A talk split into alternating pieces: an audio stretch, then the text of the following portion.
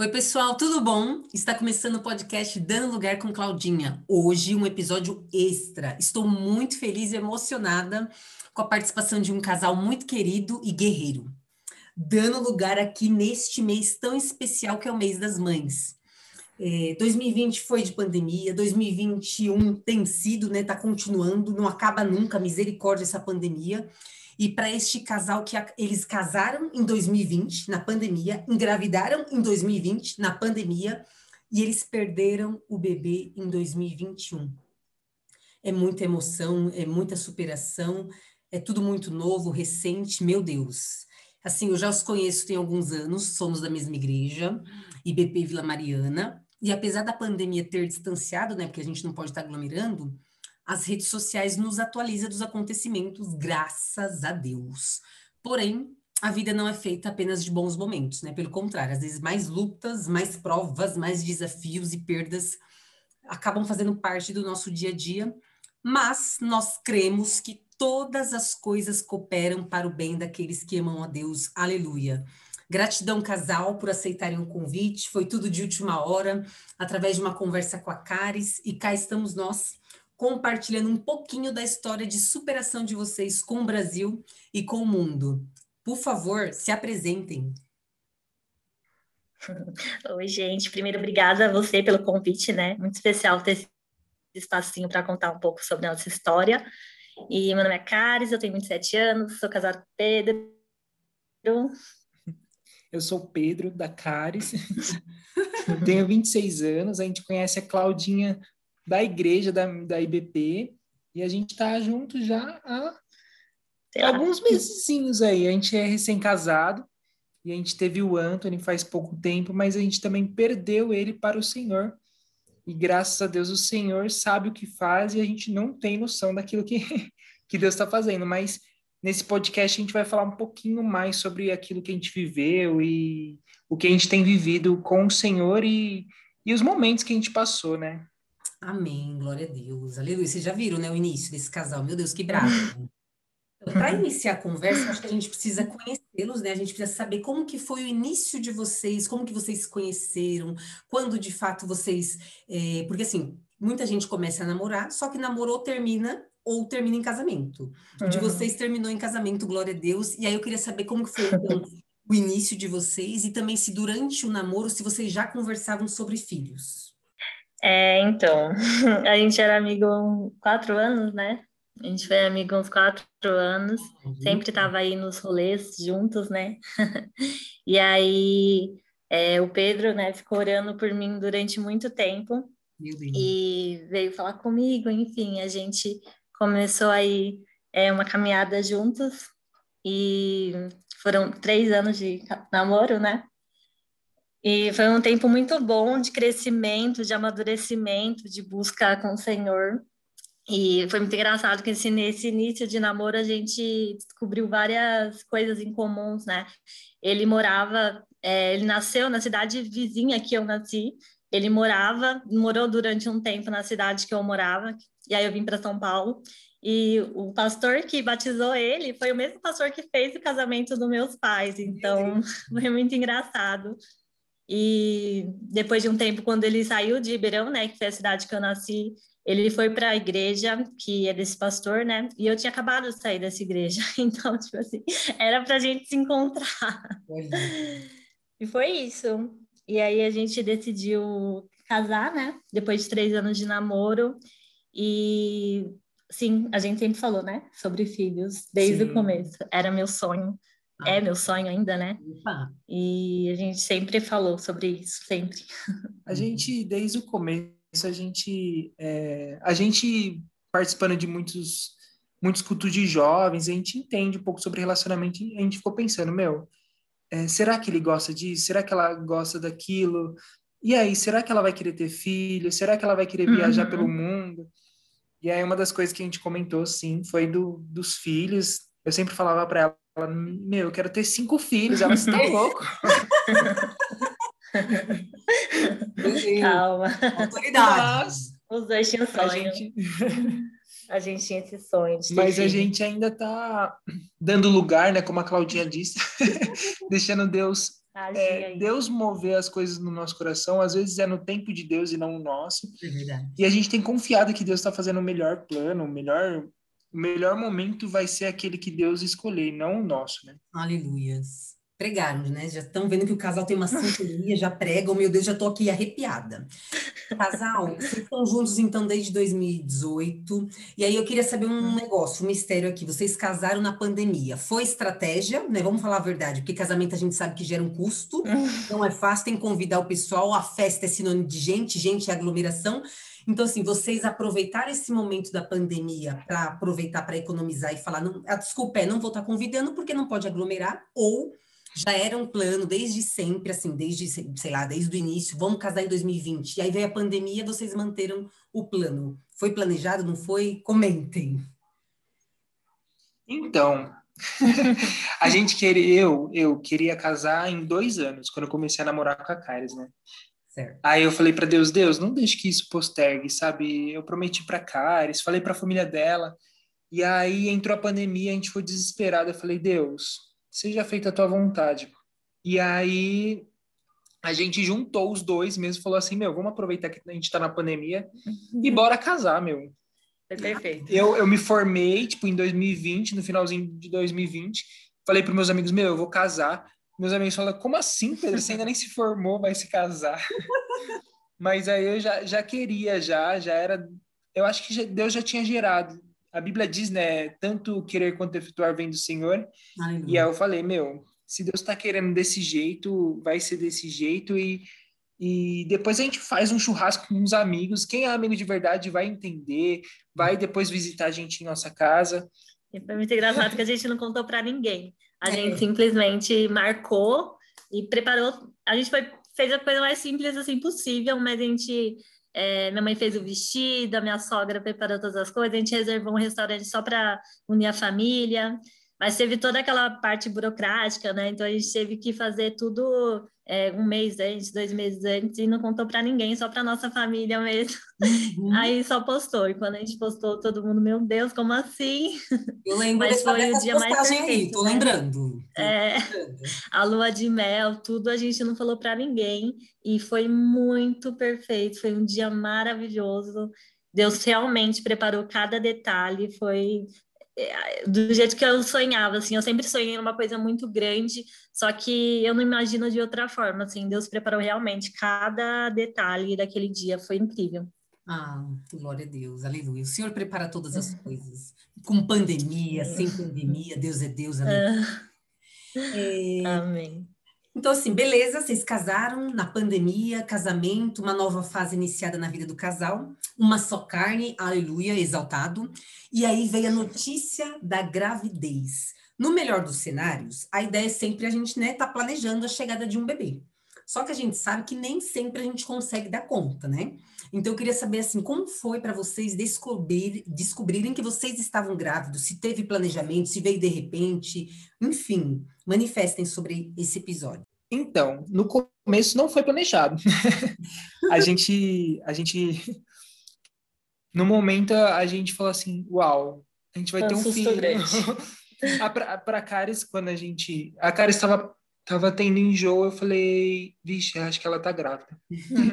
e ela falou assim, amor, será que eu tô grávida? Tal. Aí eu falei, meu, vamos comprar um teste. A gente comprou um teste bem simples, né? Uhum. E aí a gente fez o teste, né? Aí tinha dado positivo. Ela já olhou pra minha cara, tipo, ah, mentira. Eu falei, é, a gente tá grávida, amor. aí ela ficou, tipo, como assim? ela ficou, tipo, no, no, no primeiro momento, ela ficou meio ainda não, sabe quando não cai a ficha, que você fica olhando assim pro lado e não, não tem noção. Aí ela falou, é sério? Aí eu falei, sim, eu super feliz, né? Porque eu já. Eu sempre quis é, que esse momento fosse feliz, sabe? Muitas pessoas acham, nossa, eu não estou preparado, ai meu Deus. E eu falei, não, se Deus. A Bíblia diz que filhos é bênção, né? Eu falei, meu, se Deus preparou esse momento pra gente, vai ser bênção e se a Bíblia é a palavra de Deus, então acabou. E aí, esse momento foi um baque, assim, para Caris, mas depois a gente respirou fundo e falou, vamos, meu, é nosso, nosso, nosso bebê, sonho. né? Nosso sonho. Sim. E aí foi assim.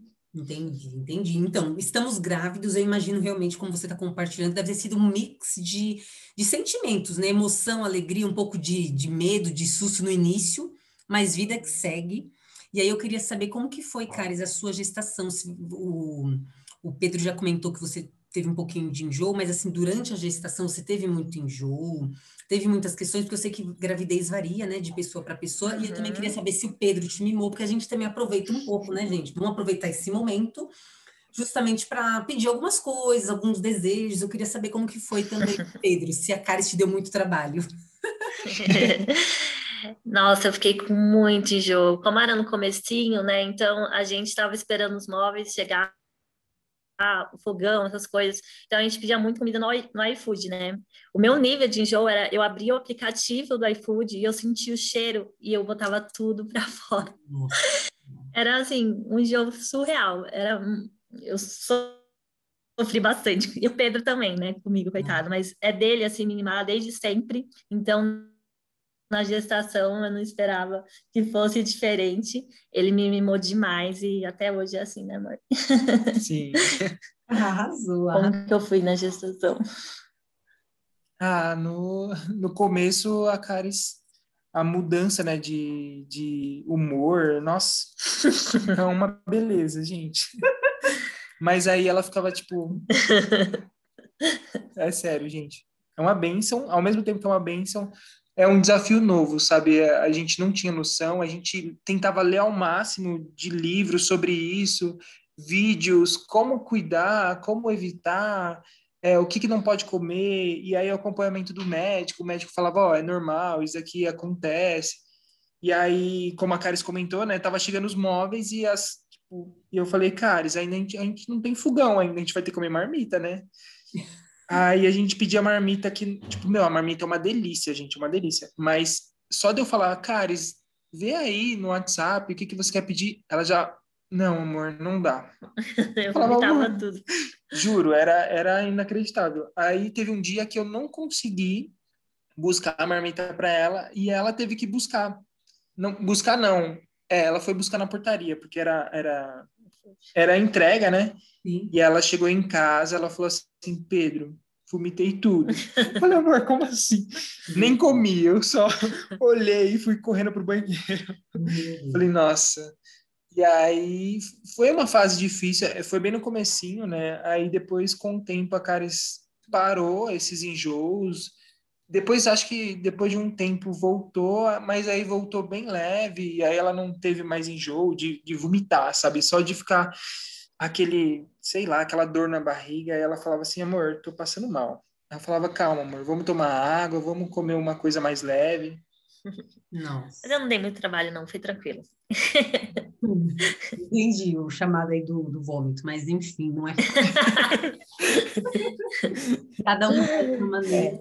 Ainda bem que vocês superaram. Uhum. E aí eu queria saber se vocês já pensavam no sexo da criança, porque tem casais que às vezes né, planejar e querem um menino, ou então se for um menino vai ser tal nome, se for uma menina, tal nome. Você já tinha essa questão do sexo da criança? Tinha alguma preferência? Já tinha os possíveis nomes? E assim, como foi descobrir que vocês seriam pais, né? Porque o Brasil está sabendo, vocês foram pais de um menino, né? Eu queria saber como que foi descobrir e como que foi também a decisão da escolha do nome. Então, eu achava que era menina, na verdade eu queria muito uma menina, e eu ganhava só coisa de menina, assim, eu ganhei muita coisa de menina da minha irmã, hum. eu tinha certeza que era menina. E, só, e a gente escolheu vários nomes, Maria Eduarda, é, Valentina, de menina a gente não fazia ideia que nome escolher. E a gente só tinha um nome, que era Anthony. Que a gente falou, se for menino vai ser Anthony. Menina tinha uma lista. Ah. E, e aí foi menino, né? Mas foi uma felicidade muito grande no fundo, no fundo eu sentia, eu sabia, só que eu não, eu quero menina. e foi uma, uma coisa muito boa, um sentimento assim indescritível quando eu, tanto é aqui no vídeo, né, quem viu, eu chorei muito, eu só queria abraçar o Pedro e chorar, porque é muito gostoso essa descoberta, assim, eu não me arrependo de ter esperado até aquele dia. Todo mundo tava, meu Deus, e aí? Quando que você vai saber? Todo mundo tava mais curioso do que eu. Uhum. E eu fiquei super calma, esperando, acho que esperei, nossa, esperei muito tempo para saber. E foi super gostoso, nossa, fiquei muito feliz. Mas eu ainda quero uma menina. entendi. Então veio o Anthony, entendi. O vídeo foi lindo mesmo, eu vi, emocionante, muito bonito. E o seu muito legal. lindo, maravilhoso. Obrigada. Tirando essa questão do enjoo que você teve, como já foi compartilhado, você teve uma gravidez tranquila? Ou teve algum problema? Porque você estava se consultando, né? Estava passando nas consultas. Os médicos em algum momento informaram se poderia ter algum tipo de problema o bebê, que a sua saúde estava ok, ou não? Foi tudo tranquilo? Então, foi tudo tranquilo até a décima, é, décima terceira semana. Foi super tranquilo. Tava malhando normal, vivendo minha vida normal, fazendo as consultas, só que aí no morfológico, né, que é um exame mesmo que identifica o tamanho do bebê, que identifica se tem algo errado. Eu fiz o primeiro, os médicos já, hum, eu tava fazendo o pré-natal no Santa Joana, uhum. os médicos viram que tinha algo errado. Ele falou assim, ó, tá, leva para o seu médico e, consulta, e faz a consulta, o exame novamente para ver se realmente tem alguma coisa errada. Fui para a equipe de novo, né, que é uma equipe diferente do meu médico, mas é lá no Santa Joana mesmo. E lá o médico que me atendeu, ele identificou que o bebê estava muito pequeno e que o meu colo do útero estava curto, né, fino, enfim, estava muito curto e o bebê poderia ter nascido a qualquer momento. Ali eles descobriram que tava, é, que tinha algo muito errado, que eu estava correndo um risco muito grande do bebê nascer e nascer sem vida, porque ele estava numa condição ali muito. É, ele era muito pequeno, segundo a idade gestacional dele. Então, já me levaram para internação, correndo, em estado muito grave. E, enfim, a, o quadro mudou ali naquele momento, mas até o dia anterior estava tudo bem, a gente estava malhando. Eu lembro que aquele dia a gente fez muita coisa, a gente andou de metrô, eu andei bastante e só no final do dia que a gente foi fazer esse exame morfológico, que é tipo um ultrassom, e o médico olhou para mim e falou: Meu, você poderia ter entrado em trabalho de parto a qualquer momento. Então eu vi que isso foi muito cuidado de Deus, assim, uhum. porque realmente um bebê poderia ter nascido no metrô. Uhum. Aquele dia a gente estava sem carro, a gente andou para caramba, trabalhei o dia todo, fui fazer exame, a gente tinha malhado no dia anterior. Então Deus realmente livrou a gente de algo muito pior que poderia ter acontecido. Nossa, com certeza. E aí, no caso, quando você fez esse exame, o médico comentou isso, você foi internada. E aí. Sim, ele quantos... me mandaram para internação. Quantos dias internada? Foi mais de uma semana, foi bastante tempo? Eu fiquei 25 dias internada. É bastante, meu Deus. Sim. E para o Pedro, como que foi essa internação da Caris? Porque eu não sei se você podia estar lá todos os dias, que a gente também está nessa fase de, de, pandemia, né? Como que foi, Pedro, é, essa questão da internação da Caris para você? É, então, no dia a gente, a gente foi no, no nesse consultório, né? Que tem um, é um consultório de. É, clínica, do, né? É uma clínica, né? Do lado do, do hospital. Aí quando o médico falou, meu o colo da cara está encurtado, o bebê está em posição para nascer, vocês têm que ir para o hospital. A gente foi para o hospital, naquele dia eu lembro que estava chovendo, a gente, tipo, sem carro, eu falei, meu, vamos pedir um Uber, a gente pediu um Uber, tipo, era dois quarteirões, a gente pagou quase 20 reais de Uber, Nossa. falei, meu Deus, que roubo. Mas ao mesmo tempo falei, meu, eu preciso levar a Caris para lá. Aí a gente chegou lá, aí o médico falou assim, ó, Caris, é, esse bebê tá centralizado, né, que eles falam, quando o bebê está bem na posição de para nascer, ele está centralizado e a gente vai ter que internar você. Aí ele falou isso para ela, né? Aí depois de um tempinho ele me chamou no particular, Pedro, preciso falar com você. Aí eu falei, pode falar, doutor. Hum. Aí o doutor falou assim, ó, Pedro, a sua esposa, é, o bebê pode nascer a qualquer momento, é algo muito muito perigoso. Tipo, a gente tava, tava super tranquilo. Aí a Caris, meu, a gente falou, meu, se for nascer, ok, amém. Uhum. Mas, ao mesmo tempo, tipo, era uma situação muito difícil. O médico explicou pra gente, Pedro, ó, não é normal isso. Isso que tá acontecendo com ele, ele pode nascer, tipo, agora. Então, ela tem que estar tá no hospital sendo acompanhada é, 24 horas. Eu falei, ok. E eu, tipo, tava começando em outro emprego, era algo novo, e eu falei, meu, não. e agora? Como que eu vou fazer? E aí, nesse tempo, tipo, que a gente ficou no hospital, nesses 25 dias que a Caris falou, a gente, a gente, tipo, morou no hospital, né? Então, uhum. a Caris não podia sair de lá, mas eu ia trabalhar e voltava, tipo, ficava com ela o dia inteiro no, no hospital, né? Ficava a noite, né, inteira. E aí eu acordava de manhã, falava para ela que estava indo para o trabalho, ia para o trabalho e voltava depois para o hospital. Então, a nossa segunda casa foi o hospital. Tipo, a gente levou as coisas para lá, a gente estava preparando as coisas para o bebê e tudo mais. Enquanto ela estava lá, eu estava arrumando. Às, às vezes, no final de semana, eu vinha para casa, arrumava a casa, tipo, para a chegada do bebê, né? Sim, sim. E aí foi assim. Entendi. Nossa, é, a gente pôde ouvir um pouquinho da história de vocês, desde o início, né, namoro, questão do casamento, a gravidez, e é realmente impossível a gente conseguir descrever em palavras a tristeza que vocês tiveram com a perda do bebê. Vocês estão comentando agora dessa internação, até então estava grave, mas eu não sei, eu queria até que vocês é, compartilhassem se em algum momento o médico comentou que se o bebê viesse a nascer, ele teria problemas. E aí eu também queria saber como que foi para vocês receber a notícia, né, da perda do bebê, todos os processos que vocês passaram e assim, o que vocês se sentirem à vontade para falar, porque eu sei, eu sei que é um assunto muito delicado. Uhum. É, então, nesse período que o Pedro citou, né, ele estava no trabalho, então eu fui internada na quinta-feira e ele foi na quinta-feira, ele começou no trabalho na segunda, então eu comecei a ficar sozinha nesses dias. Eu pedi para os médicos não deixarem mais visitas é, entrarem no meu quarto, porque eu, isso estava me fazendo um pouco mal, porque a minha família não estava sabendo lidar um pouco com que os médicos. Hum. Se eu me emocionar, é normal. tá bom, gente? Fiquem tranquilos é, a minha família tava, não estava conseguindo lidar com as notícias dos médicos e eu estava lidando de uma forma muito. É, eu estava lidando bem com isso, porque eu ia, né, todos os dias eu fazia ultrassom, então eu ia até a ultrassom de cadeira de roda, porque eu não podia andar. É, me levavam até lá, eu fazia ultrassom, ouvia coisas pesadíssimas, voltava, não tinha ninguém no quarto, porque o Pedro estava tra trabalhando, então eu orava, entregava tudo para Deus, chorava aos pés do Senhor e aquilo ali já me aliviava. Minha família não, enfim, eles entravam em discussão com os médicos, porque era um baque muito grande. Uhum, sim. Mas em um desses ultrassons, ultrassom, o médico, a equipe disse que o nariz do bebê estava muito curtinho. Então, po poderia ser que ele viesse com uma síndrome, ou síndrome de Edward, ou síndrome de Down. Isso, para mim, abriu, assim, um buraco no chão. Foi um baque muito grande para mim. É... Enfim, a minha família não lidou muito bem com isso, mas a gente entregou aos pés do Senhor e só nesse momento que o médico disse, olha, tem eu tive que colocar o pessário, né, para segurar o bebê um pouco mais, que é um dispositivo que você coloca no corpo da mulher para que o bebê não nasça.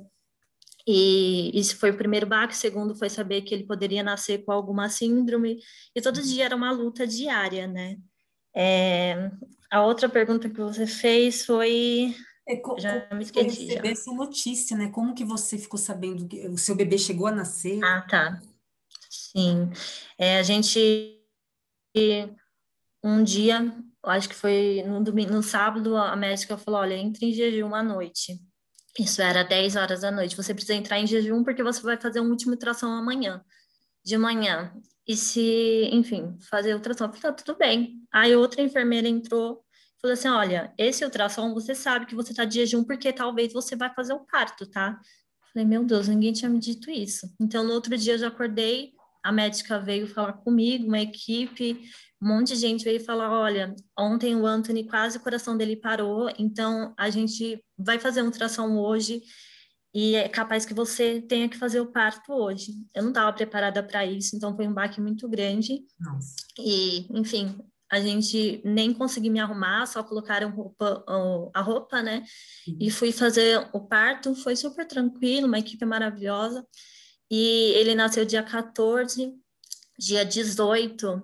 É, o Pedro ficou comigo mais quatro dias, né? Que tem o direito do pai, né? De uhum. ficar enfim, é, fora do trabalho nesses dias de licença. E no, um dia antes do Antônio falecer, dia 18, a gente foi para o hospital. Então, era, ele foi direto para a UTI, né? A gente ficava indo todos os dias ver ele. E no dia 18 que a gente foi ver o Anthony, a médica disse: Olha, ele teve uma piora muito grande.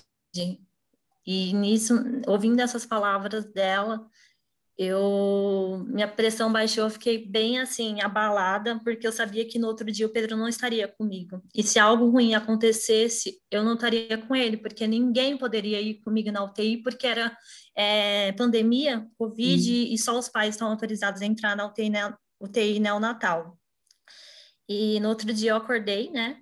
Eu estava dormindo na casa dos meus pais nesse período, porque a nossa casa é bem distante do hospital, então eles montaram um quarto para a gente lá. Meus, acordei bem mal, assim, fisicamente. Isso recém-operada, né? Meu ponto ainda cicatrizando, nem consegui andar direito. Mas eu não consegui parar, porque eu tinha que ir para o hospital ver meu filho todos os dias. Sim. É, tinha só uma horinha ali para ficar com ele. Então eu acordei no dia 19, fui para o hospital mal assim, mas nem falei para ninguém porque senão meus pais não iam deixar eu ir. E fui para o médico para pronto socorro cuidar de mim primeiro. Eu falei, olha, eu tô meio com os pontos um pouco, a cicatriz está meio estranha, não sei se é normal. Aí eles fizeram um ultrassom em mim, ela falou, olha, tem mais alguma coisa acontecendo? Eu falei, eu tô com uma falta, acho que minha pressão tá caindo, não sei, eu tô com uma tontura. Eles já queriam me colocar no soro, eu falei, olha, é, espera eu ver meu bebê, aí depois eu entro no soro, faço o que vocês quiserem. Fui lá ver ele, vi que ele estava muito diferente, porque todos os dias que eu chegava, ele apertava meu dedinho, e esse dia ele não apertou. Hum. E a médica disse que realmente ele não tinha melhorado, estava estável ainda, como ela tinha dito no dia anterior. E fiquei o dia todo no hospital. E nesse dia eu fiz uma oração para o Senhor. falei, Deus, se for para o meu filho ficar sofrendo para o resto da vida, eu libero ele. O Senhor pode levar ele. E foi uma das orações mais difíceis que eu fiz na minha vida inteira. E, e no final do dia, o Pedro chegou em casa e a médica ligou para gente, para gente ir para o hospital. Eu já sabia, né, que que ela é, iria, qual seria a notícia. Já fomos chorando para o hospital, né, orando, mas a gente combinou uma coisa no carro, né, amor? Que a gente chegando lá, se fosse mesmo essa notícia, a gente escutaria tudo que os médicos fossem falar e a gente pegaria ele no colo e oraria com ele. E foi isso que aconteceu. A gente chegou lá e a médica disse realmente que eles tentaram reanimar ele duas vezes e na segunda vez eles não tiveram sucesso. Hum, eu ouvi tudo que ela disse, nem lembro muito de tudo que ela falou. Só pedi para ver ele e a gente, ela me deu ele para pegar pela primeira vez no meu, na minha mão, né? Que ele era tão pequenininho que ele cabia nas minhas duas mãos. E a gente entregou ele mesmo para o Senhor lá. Naquele momento a gente orou, eu e o Pedro, é, disse que Deus não deixaria de ser Deus na minha vida por conta disso, que a gente entregava ele para o Senhor, que eu não entendia, mas aceitava. E foi um momento muito lindo. E ele ainda estava com vida, né? Ele olhou para mim com um olho só, porque o, olho, outro olhinho dele estava fechado, e ele olhou para mim e foi, foi um momento de entrega mesmo. Nossa. E alguma coisa? Falei muito. Nossa, que lindo. Então é isso. Emocionante. Deixa eu só entender. É, pelo, que eu, pelo que você falou, você fez cesárea. Foi parte. Fiz cesárea. Hum. E aí, quando ele hum. nasceu, que ele nasceu pequenininho, com, ele já nasceu, você comentou que os médicos disseram que poderia nascer com uma, da, de, com uma, uma síndrome, né? Quando ele nasceu, ele já foi diagnosticado com algum tipo de síndrome? Não, não, ele foi para UTI, né? Lá eles fizeram vários exames nele e um exame de genética que só iria ficar pronto depois de um mês. É, inclusive hoje, né, a gente voltou no médico e ele disse que ele não tinha nenhuma síndrome. É, então, a gente vai começar agora, né, um, aconselha um aconselhamento genético para entender o que, que uhum. aconteceu, é, enfim. Entendi. Entendi. Nossa, que lindo e que, que atitude corajosa, né? De realmente entregar para o Senhor. Lembrei até do, do livro de Jó, né? Deus me deu, Deus tomou, bendito seja o nome do Senhor. Exatamente.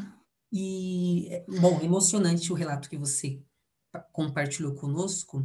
E eu entendo que cada pessoa tem uma, uma forma de sentir a dor, né? Umas pessoas se expressam mais em palavras, outras pessoas são mais caladas. Cada um tem um jeito de, de passar pela dor e também de se superar né? Eu queria saber como que foi para você, Caris. Você já compartilhou um pouquinho, uhum. mas se você é mais calada, se você é mais de, você precisa falar, e também para o Pedro, como que foi E também eu queria depois que um falasse do outro, tipo, a visão, Caris, como que foi você ver o Pedro passar por este momento? E Pedro, como que foi você ver a Caris passar por este momento? Uhum. É, para mim foi, a princípio, como eu disse, eu entreguei, né? No outro dia eu tomei uma decisão que talvez choque um pouco muitas pessoas, uhum. mas eu estava muito receosa em compartilhar isso com o Pedro. Eu decidi não ir para o velório nem o enterro do meu filho. Entendi.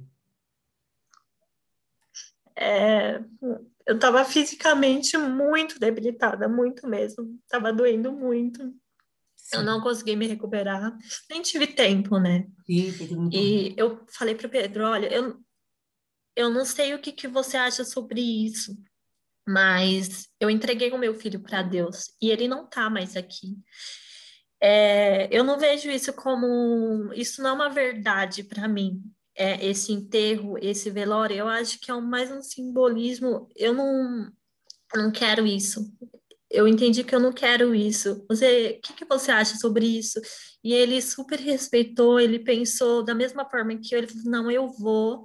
Ah, os pais dele foram com ele, ele separou a roupinha, ele enfim, cuidou de toda a parte burocrática e eu fiquei em casa e me doeu, por saber que ele estava passando por tudo isso sozinho, mas eu passei por muita coisa também, e eu acho que aquele momento que eu entreguei o meu filho para Deus foi ali que acabou, sabe? Eu entreguei para Deus, então não fazia sentido para mim ir lá chorar por um, bebê que eu já tinha entregue para Deus. Fazer, é, ter um momento que para mim, é, meu filho não estava mais aqui, sabe? Entendi. Era uma coisa necessária que precisava ser feito, mas não meu coração, eu estava em paz em, em, ficar lá na minha casa quietinha. E eu tive um momento muito lindo com Deus naquele, naquela manhã, enquanto estava acontecendo tudo. E, e eu realmente fiquei muito quietinha, né? Eu compartilhei só com o Pedro, só o Pedro viu o meu choro até hoje, né?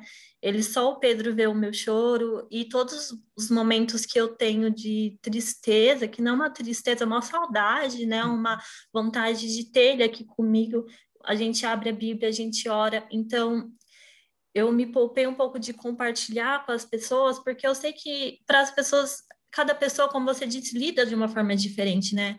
Minha mãe lidou de uma forma diferente, a minha sogra, as pessoas estavam com uma expectativa muito grande, mas Deus foi trabalhando comigo durante o hospital e no dia que aconteceu, Deus falou muito forte no meu coração e eu fiquei e eu pude usufruir da paz que excede todo entendimento. Eu falo isso para todo mundo e por isso que eu fiquei em paz. Isso gerou nas pessoas uma estranheza por eu estar tão em paz, mas é a paz que seja todo entendimento mesmo, que só quem conhece a Deus, quem busca o Senhor, quem entrega o Senhor entende, sabe? E eu, de coração, eu desejo que todas as pessoas, em algum momento, consigam sentir mesmo essa paz, sabe? Porque é demais, é assim, indescritível, não tem como explicar.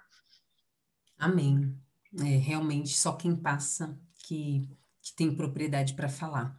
E, e para você, Pedro, como que foi? Porque assim, a Caris comentou que ela não, não tinha falado com ninguém, ela chegou em você e falou dessa decisão que ela resolveu não ir, né, pro, pro velório, que ela já tinha entregue ao Senhor. E como foi para você ouvir dela isso e também ter que assumir toda a responsabilidade, como ela colocou, de, da parte burocrática, né? Queria que você compartilhasse conosco. Então, no primeiro momento, quando, quando a gente recebeu a notícia, a gente, a gente ficou bem assustado, né? Porque a Caris tinha visto ele na, à tarde, e aí ela voltou à noite para casa dos pais dela, e quando eu encontrei ela, ela, ela tava, a gente estava super animado, conversando normal, e a Caris estava se recuperando, né, dos pontos. Sim. E aí Aconteceu isso, a ligação da médica, a gente foi correndo para o hospital. A cara já não tinha me contado, né, que ela tinha feito essa oração, entregando, tipo, falando para Deus, Deus, se for para ele nascer com algum problema ou sofrer, é que o Senhor leve ele. E aí, acho que ela me contou isso no carro, quando a gente estava indo para lá. E aí, quando a gente chegou lá, a médica falou, explicou para gente, foi um algo muito forte aquilo a desse tipo a nossa decisão de entregar ele pro, pro Senhor e aí ela falou Pedro eu não quero enterrar meu filho e eu falei assim cara fique em paz e eu percebi que meu naquela na, quando aconteceu a gente estava tendo a segunda segunda a segunda onda do Covid, né? Eu falei, uhum. cara, não quero que você estando assim, é, meio não debilitada, né? Mas você está se recuperando, então fica fica na casa dos seus pais que eu faço tudo isso pela manhã, eu vejo documentação, eu vejo tudo aquilo que é necessário fazer e eu faço isso. E aí, num primeiro momento, eu fui atrás da, da papelada, meus pais me ajudaram, meus pais me acompanharam. Foi num sábado, aí no domingo de manhã, eu levei ele, aí a funerária foi, buscou ele, aí eu coloquei a roupinha nele. Foi bem difícil, né? Tipo, no momento eu ainda eu ainda estava tentando digerir aquilo. Nossa. E aí após o enterro, tudo que aconteceu, eu eu dei tchau para meus pais, meus pais falaram: "Pedro, a gente está contigo". E eu voltei sozinho no carro para casa do, dos pais da Caris para encontrar ela. Sim. E aí foi na hora que caiu a ficha para mim. Aí eu comecei a chorar muito, muito mesmo. De não, não me aguentar. Eu falei, meu, e meu carro não é isso filmado. Então, tipo, todo mundo ao redor, tipo, olhando para mim, eu falando, não, eu tô nem aí. Deus começou a falar muito forte comigo, falando que Deus tinha um propósito nisso. Depois, com o tempo, eu e a Caris, a gente começou a pesquisar na Bíblia sobre isso. A gente descobriu que aconteceu isso com Davi também, quando... Hum depois vocês olham aí, é segundo Samuel 12. E Davi, ele chorou, jejuou por, por muito tempo. E aí, quando ele descobriu que, que o Senhor tinha levado o filho dele, que não adiantava mais ele chorar, não adiantava mais ele jejuar e ficar ali orando pelo filho dele, ele falou assim: Meu, vou lavar o meu rosto e me alimentar e voltar à minha vida normal, porque o Senhor levou ele e depois a gente vai se na Bíblia diz assim, né, que Davi fala depois eu vou me encontrar com ele. Então eu falei para Caris, Caris, ó, Deus falou comigo isso. E aí ela estava bem ela estava tranquila porque tinha entregado para o Senhor e sabia que Deus ia fazer conforme a vontade dele. E ao mesmo tempo a gente estava meio por a gente estar na casa da nossa da, da minha sogra, né, da, da mãe da Caris, eu acho que a Caris não conseguia expressar muito isso. Então a gente ficava, quando a gente conversava no quarto, a Caris chorava bastante. E eu falei, amor, tenha calma, Deus, Deus sabe o que está fazendo, a gente não tem noção de qual é o propósito de Deus, mas a gente sabe que ele tem um plano perfeito, a boa vontade dele vai perseverar na nossa vida. A gente entregou a vida do Anthony para o Senhor, a nossa vida do Senhor, então, Deus está fazendo a vontade dele. E aí foi isso. A, a... Deus falou muito comigo, sabe? Depois disso que aconteceu. E eu e a Caris, a gente percebeu que a gente foi muito privilegiado por participar da, da obra de Deus que ele estava fazendo, sabe? Eu até ontem estava conversando com a Caris e falei, nossa, Caris, uma vez eu orei falando para Deus, Deus, eu queria ter um testemunho assim de, tipo, quase morrer, e isso e aquilo. E aí até meu pastor, quando eu falei isso a primeira vez, quando eu morava lá no Rio Grande do Sul, ele falou assim: Pedro, você é louco? É. Para de pedir isso para Deus. e aí, quando aconteceu tudo isso, eu falei assim: caramba, Deus, era isso que o Senhor tinha preparado, tipo, e foi um baque muito forte, sabe? Foi algo muito forte. Eu acho que só quem passou ou já passou por ter a, ter a perda de alguém especial, sabe? É Sim. muito forte, é muito difícil. Sim, nossa. Realmente, às vezes a gente tem que, eu até brinco, né? Que às vezes a gente ora e a gente não tem noção que o Senhor está ouvindo e ele vai uhum. responder. Só que ele responde da, da forma dele, né? Que não é às vezes não é exatamente Sim. como a gente entende que vai ser. Uhum. Nossa, uau, o relato de vocês e a passagem que você leu essa de Davi, acho que faz muito sentido, porque o pessoal se espantou com Davi, né? Eu lembro dessa passagem porque ele estava todo desesperado, sem comer, sem se banhar, sem nada. Aí o filho dele morreu, aí ele foi comer, foi se banhar, o povo estranhou, falou, ué, hum. mas é bem isso que vocês pensaram.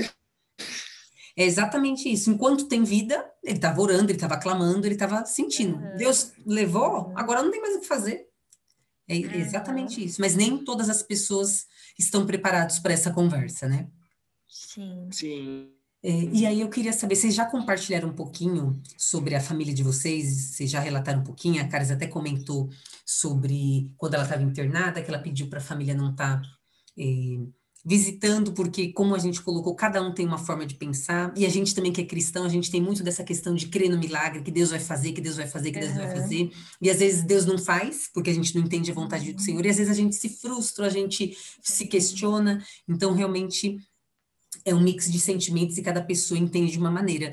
É, eu queria saber é, sobre a família de vocês, essa questão do apoio pós, né? Depois, que durante, eu imagino que deve ter sido um processo bem complicado, mas se se teve o apoio, acho que vocês já comentaram que sim, se fez uhum. diferença, se eles conseguiram também compreender, assim como vocês estão é, em paz com essa situação, se todos conseguiram compreender, ou se da parte deles eles ainda estão ainda em choque, né? Porque realmente é um processo muito, muito intenso, né? Para todos os uhum. envolvidos.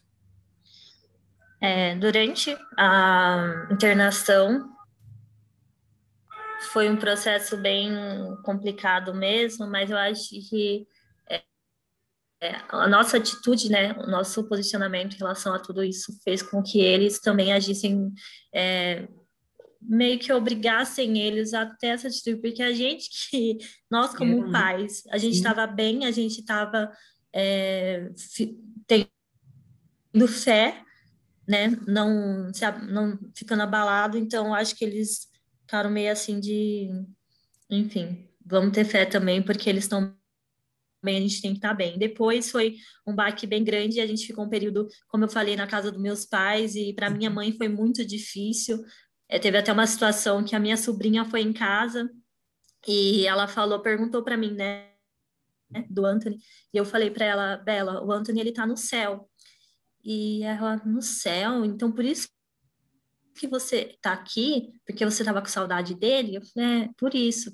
E aí ela foi embora, minha mãe foi levar ela até a porta e a, ela viu segurança na rua e falou pro segurança, o Anthony nasceu, Olha. mas ele tá no céu. Isso, para minha mãe, assim, abalou muito ela. Foi um, né?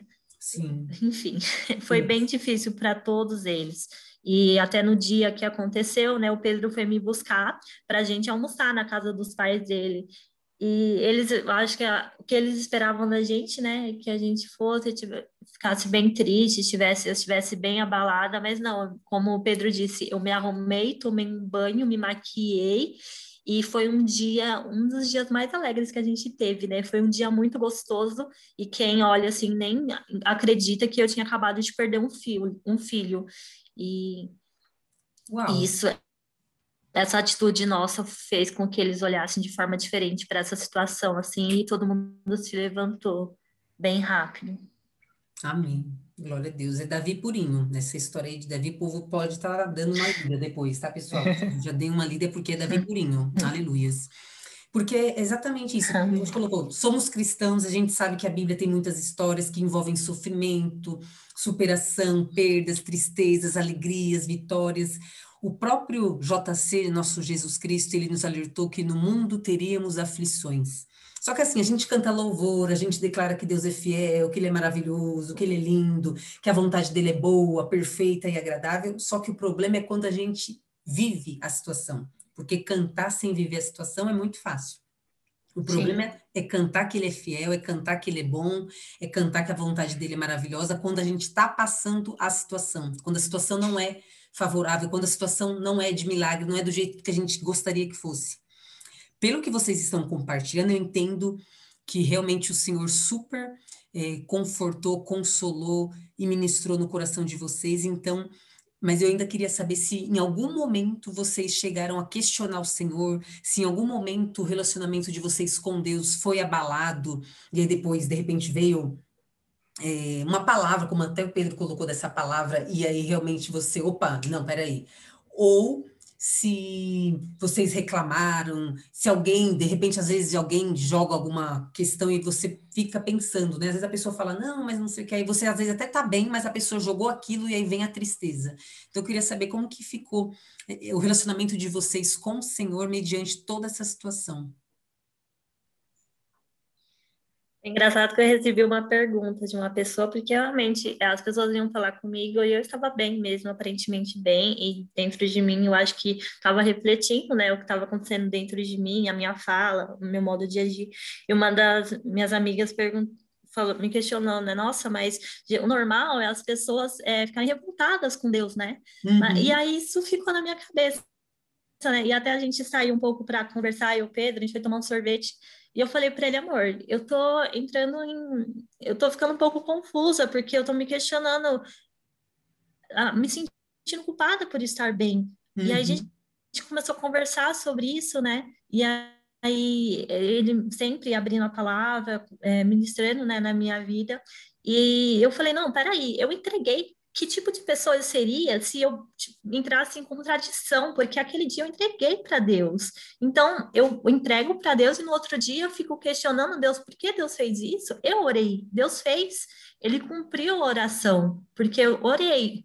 Fui é, bem sincera com Deus. Deus, se for para o meu filho ficar sofrendo, se for para o meu filho ter uma vida dentro do hospital, que era o que os médicos falavam mesmo para gente, sem uhum. dó nenhuma. E eu falei para Deus, eu entrego ele para ti. E no dia que aconteceu, a gente fez essa oração falando, Deus, você não vai ser de deixar de ser Deus na nossa vida por conta disso. É, a gente vai te amar para sempre, a gente não entende, mas a gente aceita que a tua vontade é boa, perfeita e agradável. Então, é, foi isso.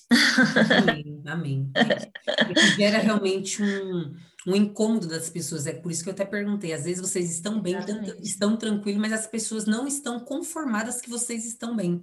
E aí, às vezes, acabam jogando algumas questões que a gente, né, você, você chegou a questionar, meu Deus, será que sim, mas, eu me senti sim. culpada porque eu tô bem? Mas o Senhor é isso, você entregou exatamente o que você falou, uhum. aleluia, pregou. Gente, tá pregando toda hora, hein, meu Deus, estou recebendo, porque o Senhor já tá falando aqui comigo, eu tô recebendo, Deus. Amém. Outra questão que eu também queria saber de curiosidade, porque assim, ele chegou a nascer, vocês passaram por toda essa situação, eu queria saber como que foi a questão dos presentes que vocês ganharam, das coisas que vocês compraram, porque eu imagino que olhar para essas coisinhas deve trazer a, a, lembrança, vem a saudade. Então, não sei se vocês resolveram doar, se vocês resolveram guardar. O que, que vocês fizeram com as coisinhas do, do Anthony? Dessa história até um testemunho que o Pedro vai contar. Então, é, a gente estava montando o quarto, né? A gente estava ganhando as coisas, meu, várias roupinhas super fofas. Você começa, você fala, meu, o bebê tá chegando, tá, tá vindo, tal. E aí, com a perda, tudo mais, a gente falou, nossa, o que, que a gente vai fazer, né?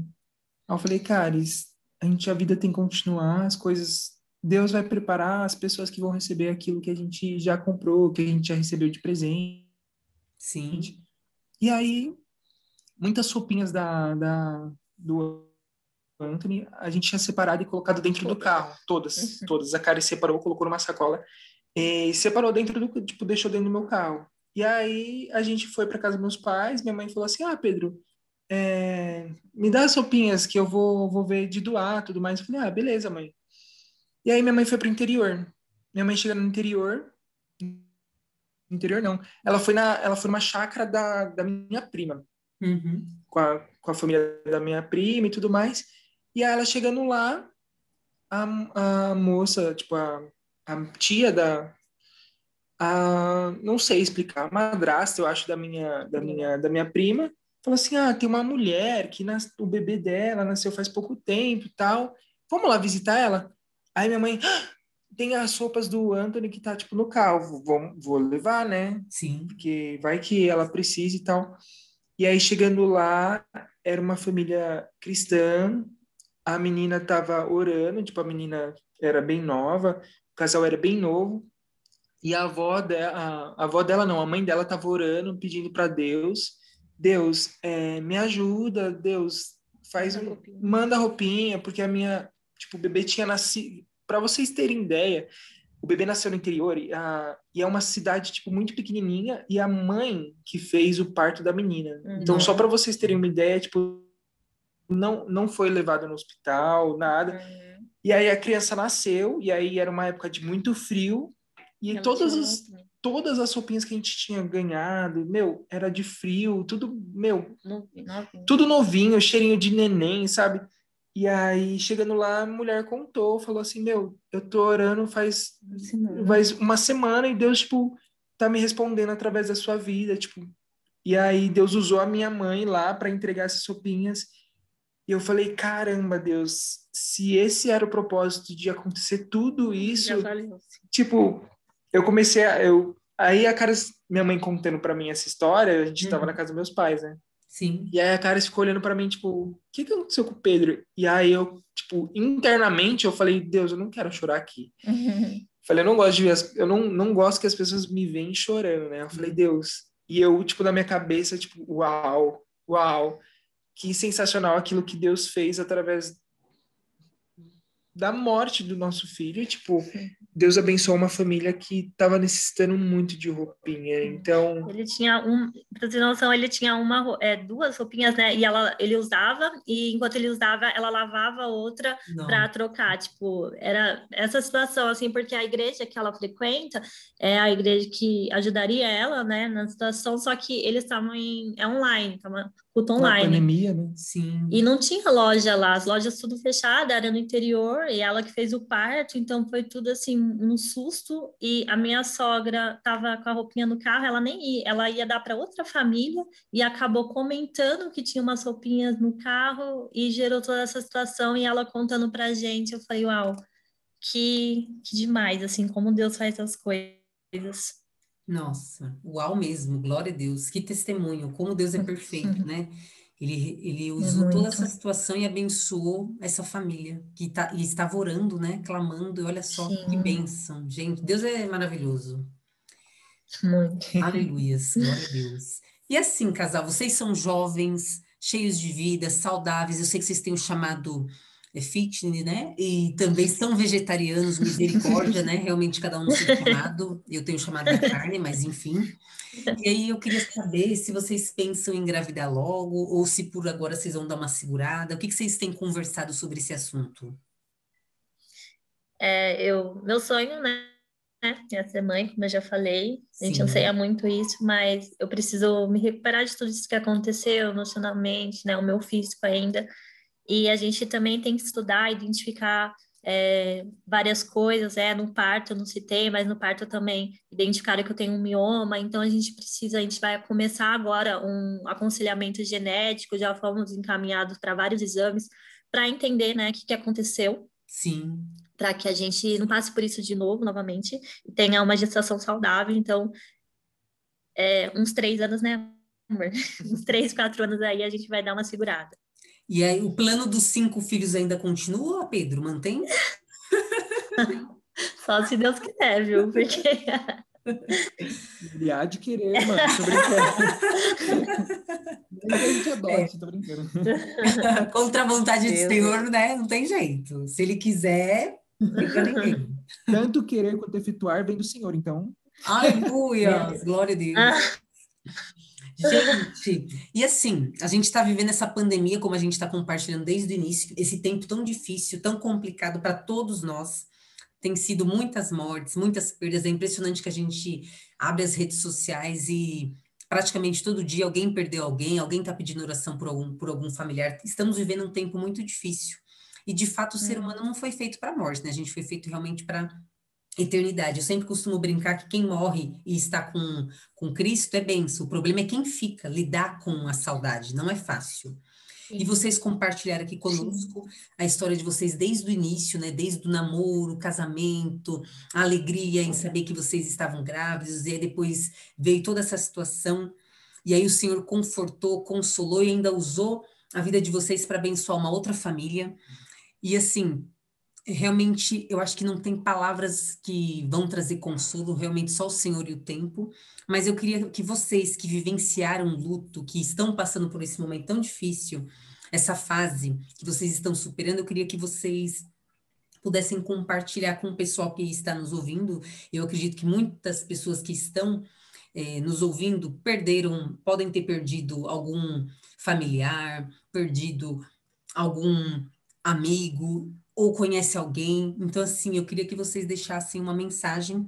Nada melhor do que vocês que passaram, né, que estão passando por este momento, que têm propriedade para estar tá falando para o pessoal, para você deixar uma mensagem mesmo de incentivo, de inspiração para quem está nos ouvindo e está passando por esse momento tão difícil.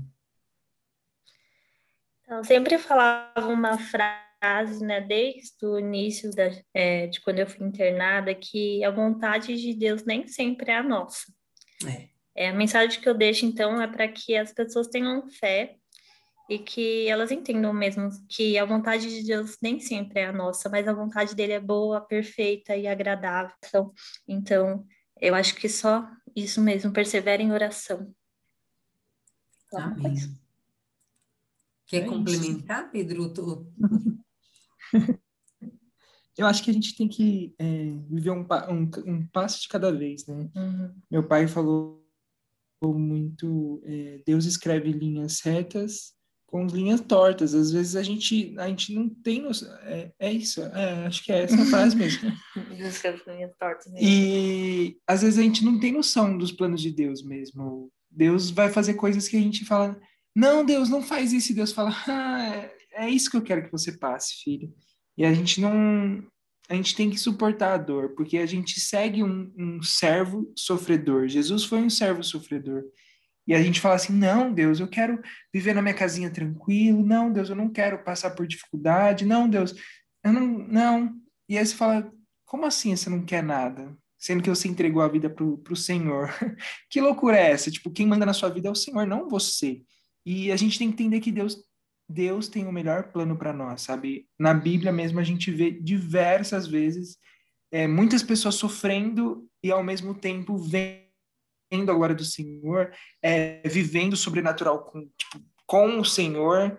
Então, eu acho que é muito, muito, muito passageira essa vida. Então, a uhum. gente, a cada dia que a gente vive, a gente tem que dar uma chance é, para viver o sobrenatural com Deus, sabe? Mesmo que às vezes esse sobrenatural venha doer muito.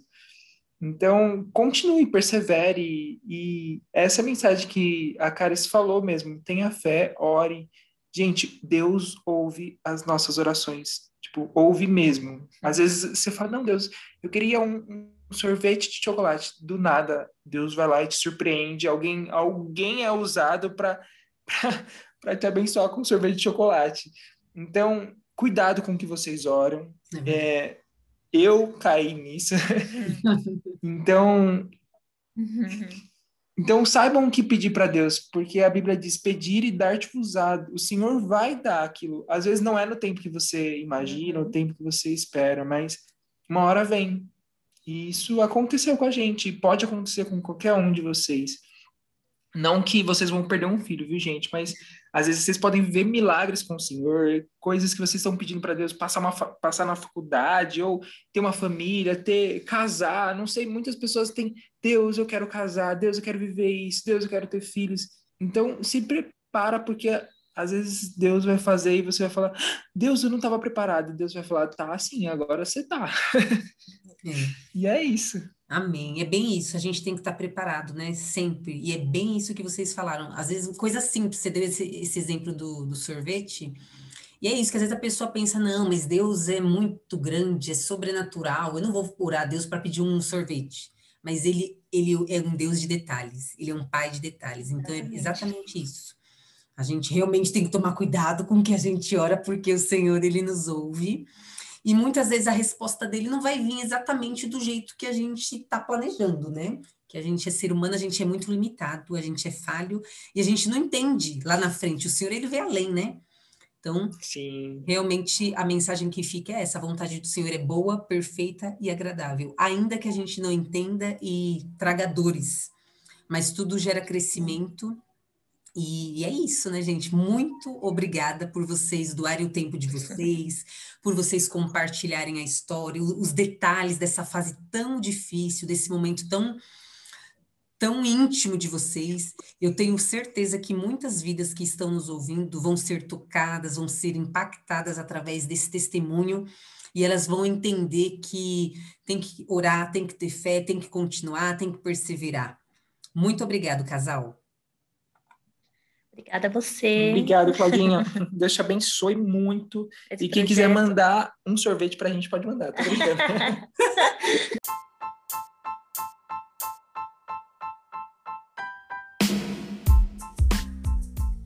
Chegamos ao fim deste episódio emocionante. Uau! Eu fui muito abençoada e tenho certeza que vocês também serão, aleluia, exaltados. Bom, eu ressalto que o Dando Lugar com Claudinha são sempre dois episódios, dois episódios mensais. Na segunda, segunda do mês e na quarta, segunda do mês. Porém, nós poderemos ter alguns episódios extras. E este foi um destes episódios. Então, na próxima segunda, que é a quarta, segunda-feira do mês, dia 24 do 5, nós teremos o um episódio falando sobre a novela Gênesis. Por que vale a pena assistir uma novela que a gente já sabe tudo que vai acontecer? Afinal, tá na Bíblia, não? Vai ser um bate-papo muito legal e eu não estarei sozinha.